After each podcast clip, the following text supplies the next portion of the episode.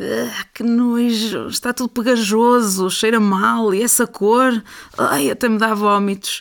Cheguei-se para lá, senão vou ter que sair, não suporto isso. A versão tenho eu daquela pessoa que tu sabes. Depois do que ele me fez, nem quero olhar para a cara dele, muito menos permitir que volte a tocar-me. E arrepia-me só de pensar, ai, não suportaria, nunca mais. O quê? Hoje vamos falar do nojo? Acho que sim, é mais uma emoção básica, sabias? O meu nome é Susana Almeida, sou psicóloga clínica e psicoterapeuta e este é o Mudança Podcast.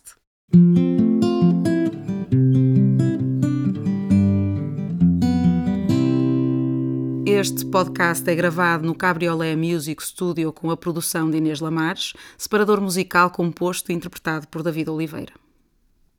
Bem-vindos ao episódio número 14 do nosso podcast. Relembro que desde o episódio 10 estamos a dedicar a nossa atenção às emoções consideradas básicas no ser humano.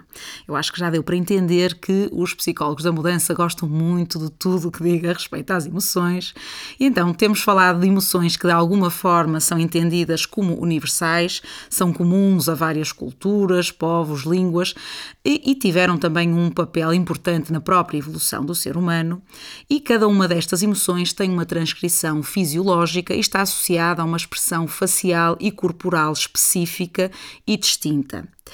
Não há propriamente um consenso absoluto sobre quais ou quantas serão estas emoções básicas. Há pelo menos cinco que habitualmente são uh, descritas. Uh, outros autores falam de seis. Eu adianto que aqui vamos considerar precisamente as seis emoções básicas, ainda que possamos depois falar de outras uh, emoções. O Paul Ekman, que é um dos investigadores mais reconhecidos a trabalhar neste assunto, começou a trabalhar nisto em meados dos anos 50 do século XX, com um grande ênfase no estudo das expressões faciais e das microexpressões faciais ligadas a estas emoções, incluiu mais recentemente uma sétima emoção básica, após alguns dos seus estudos transculturais. E ele incluiu, eh, neste caso, o desprezo, o content. Se alguém tiver interesse, pode pesquisar a sua página www.polekman.com e eu vou deixar o link na descrição abaixo. Ora, mas então, um, até agora falamos das emoções básicas de tristeza, raiva, alegria e medo, estas quatro bastante consensuais, e hoje vamos falar do nojo. Sim, sim, nojo, aversão, repugnância, repulsa, asco tudo palavras que se encontram no âmbito desta emoção, mais uma vez podendo corresponder a diferentes intensidades, com eventuais nuances conforme a cultura, a língua e aspectos mais individuais ou inseridos na microcultura de cada indivíduo, ou seja, a sua família, o grupo de pares.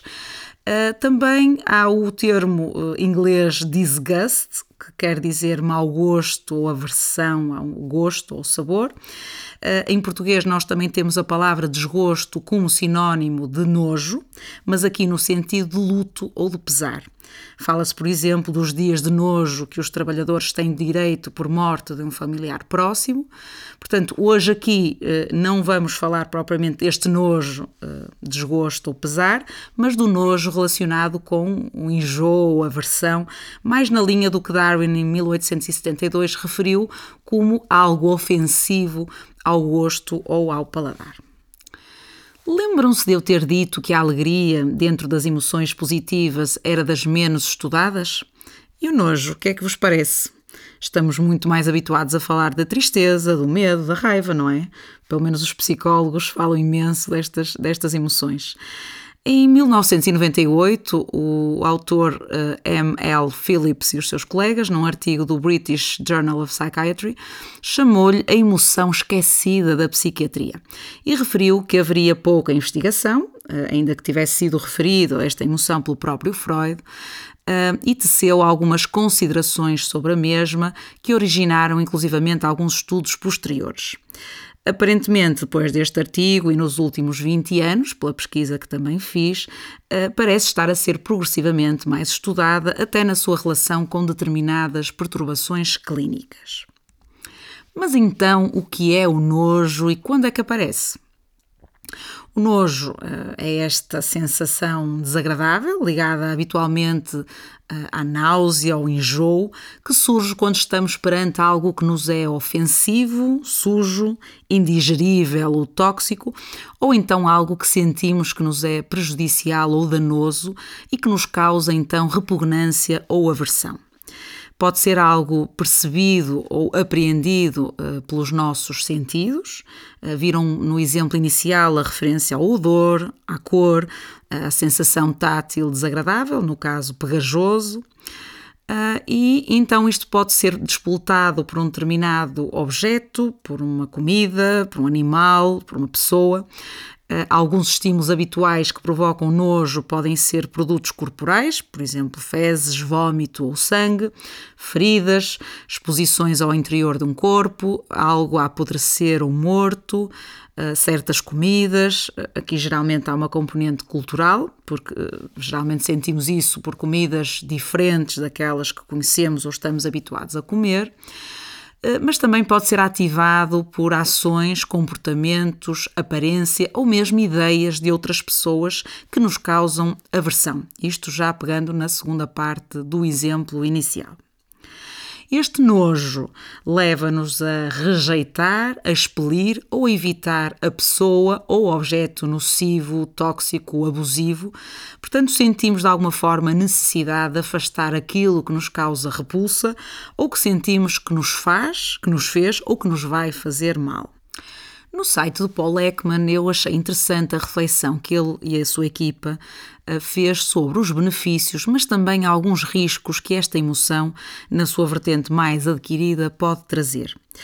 Eh, de um ponto, do ponto de vista eh, mais evolutivo, por exemplo, não comer algo que não conhecemos ou não comermos algo que, que está ou parece podre e que pode ser prejudicial à saúde ou afastar-nos daquela pessoa que nos fez mal ou que tem comportamentos que nos perturbam, eh, ajuda-nos, ou ter-nos ajudado efetivamente, a manter-nos afastados eh, do que nos pode eh, prejudicar ou do que pode ser perigoso para nós, como a doença ou a contaminação. Mas em termos da aversão que é desenvolvida a nível social, eh, que pode estar mais relacionada com aprendizagens que fazemos dentro do nosso próprio grupo social, esta emoção pode promover, diziam estes autores, a desumanização ou discriminação de outras pessoas ou grupos de pessoas. Por exemplo, pode ser desenvolvida uma aversão em relação a pessoas de outras etnias ou de outras culturas ou diferentes de nós em algum aspecto, por exemplo, terem alguma deficiência ou terem determinada aparência. E, portanto, esta parte mais adquirida pode trazer, eh, de facto, outro tipo de dificuldades eh, e desvantagens, de alguma forma. Também é interessante a questão de sermos capazes de uh, ultrapassar, de alguma forma, esta aversão quando ela se relaciona com uma pessoa de quem gostamos ou estamos ou precisamos de cuidar.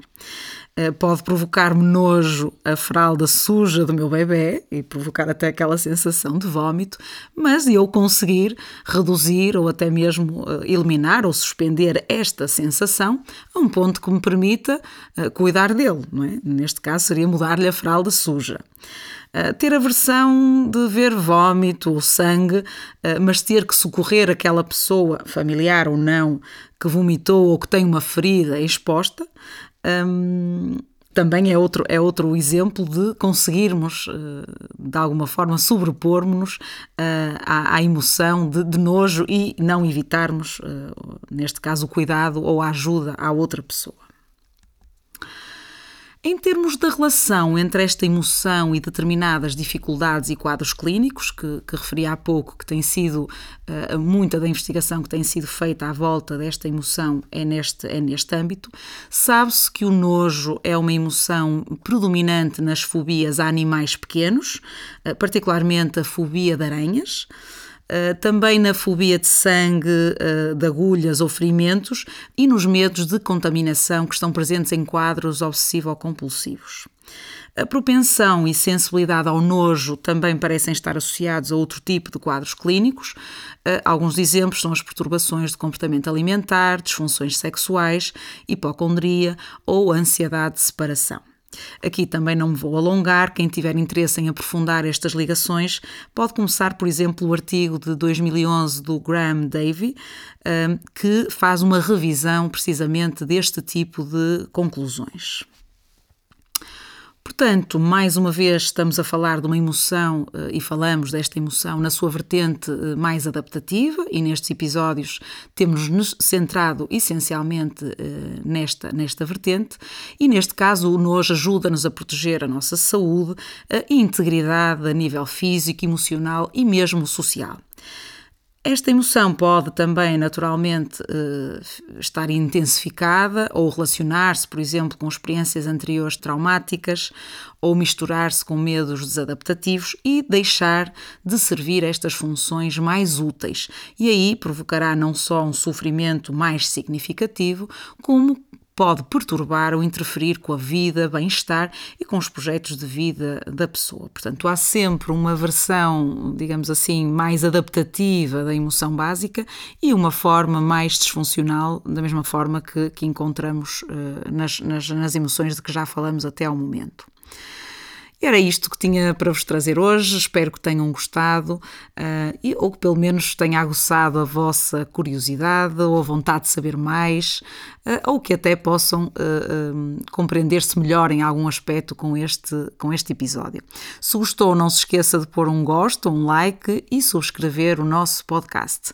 Também o pode partilhar se entender que é útil ou que pode ser útil a outras pessoas e poderá também comentar ou perguntar. Seria interessante uh, alargarmos os nossos temas ou pegarmos em alguns destes aspectos que foram apenas aflorados, portanto, as nossas, os nossos episódios são uh, um pouco uh, genéricos, mas poderíamos aprofundar algumas destas ideias e ir de encontro mais às vossas questões e necessidades.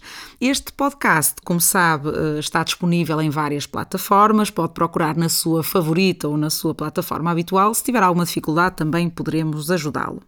E claro, poderá sempre seguir-nos nas nossas redes sociais, no Facebook, no Instagram e no LinkedIn. E mais uma vez, obrigada pela sua atenção e não se esqueça que no próximo episódio temos, vamos falar da última emoção básica, que eu não vos digo qual é, portanto tenho que aguardar até ao próximo episódio. Até lá!